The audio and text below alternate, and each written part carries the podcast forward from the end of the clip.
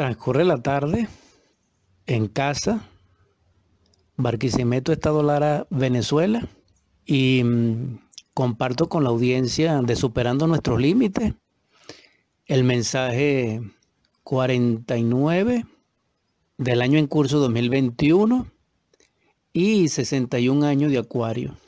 En el nombre del Cristo, que la paz más profunda de su gracia, en Él, de Él y en su misericordia infinita, sea derramada sobre nuestros corazones, nuestros espíritus, para que así nuestra vida sea plena y próspera. Amén. Estoy inquieto al compartir este mensaje, pues mm, son tantos que he hecho de que aparentemente hay como un agotarse, hay como un hartamiento, dijéramos como si se repitiera lo mismo.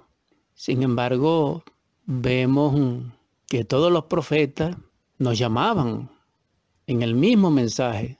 Los grandes seres que nos han precedido en el curso del tiempo han dicho siempre el mismo mensaje, en diversidad de idiomas, de lenguaje, de textos, de mitos, de arte, pero siempre ha sido el mismo. Ese mensaje es la verdad, el amor, la luz, la iluminación, la paz, que son la vida inherente al ser, porque todas estas palabras son inmanentes, inherentes, intrínsecos, propiedad exclusiva del ser. Y Él nos hace partícipe de ello y podemos experimentarlo, pero no es nuestro. Podemos hacerlo nuestro, sí, encarnándolo a Él dentro de nosotros. Ese es el mensaje. El mensaje es que si Dios es amor, podemos encarnar a Dios a través del amor.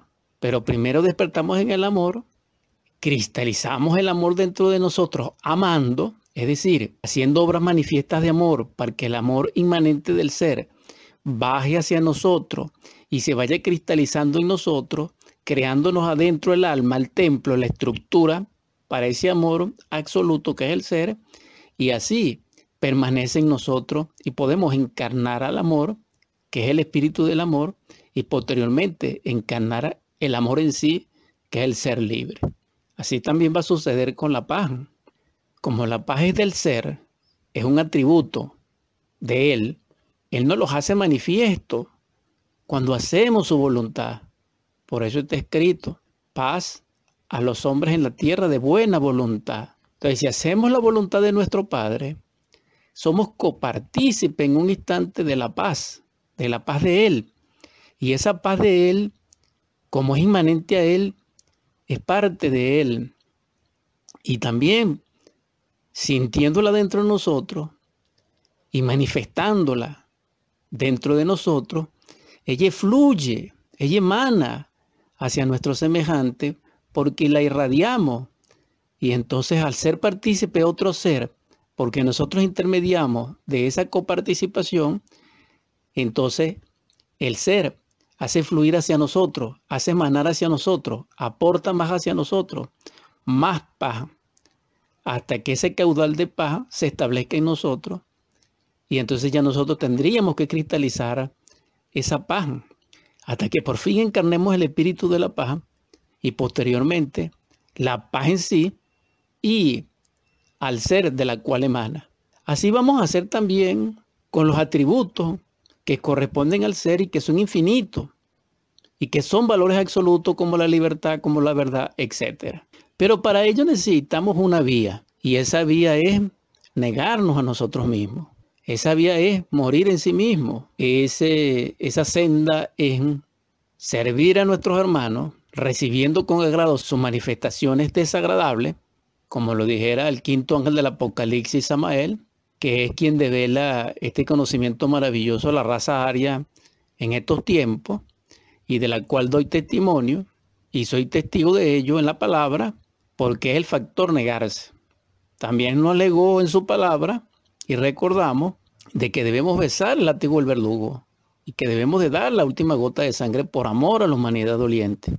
Entonces, este factor del trabajo sobre sí mismo que el Cristo, Yeshua Empandirá en el Evangelio, lo expresa en su palabra, como sígueme, es decir, obrar como Él obró, también va a permitir de que podamos cristalizar el ser dentro de nosotros. Y esa cristalización en su, primera, en su primer nivel es el alma, es cristalizar el alma. Entonces así, negándonos a nosotros mismos, amamos a nuestros hermanos. Y eso también nos permite experimentar lo real. Porque al negarnos a nosotros mismos, no solamente se afirma el ser, sino que se establece dentro de nosotros porque estamos hablando de morir en sí mismo. Esto implica que cada yo desintegrado, es decir, autoobservado, comprendido, meditado, habiendo extraído de él en meditación su honda significación y al tener la autorrevelación de nuestra Madre Divina y nuestro Cristo interno, por revelación de ello, entonces se captura el hondo significado del defecto y la raíz del defecto en cuestión y la Madre Divina y el Cristo íntimo lo pueden desintegrar. Al llegar a ese punto, queda libre la esencia, la conciencia.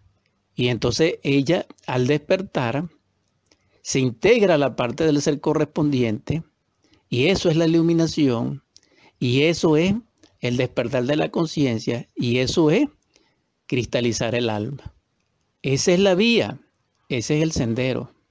Y una vez más lo recuerdo, sin agotamiento, sin hartamiento, sin desesperanza, porque la sabiduría es infinita, pero nosotros necesitamos aquí ahora en el mensaje de que nosotros podemos tener acceso a la sabiduría, pero tenemos que despertar del estado de hipnosis en que nos encontramos.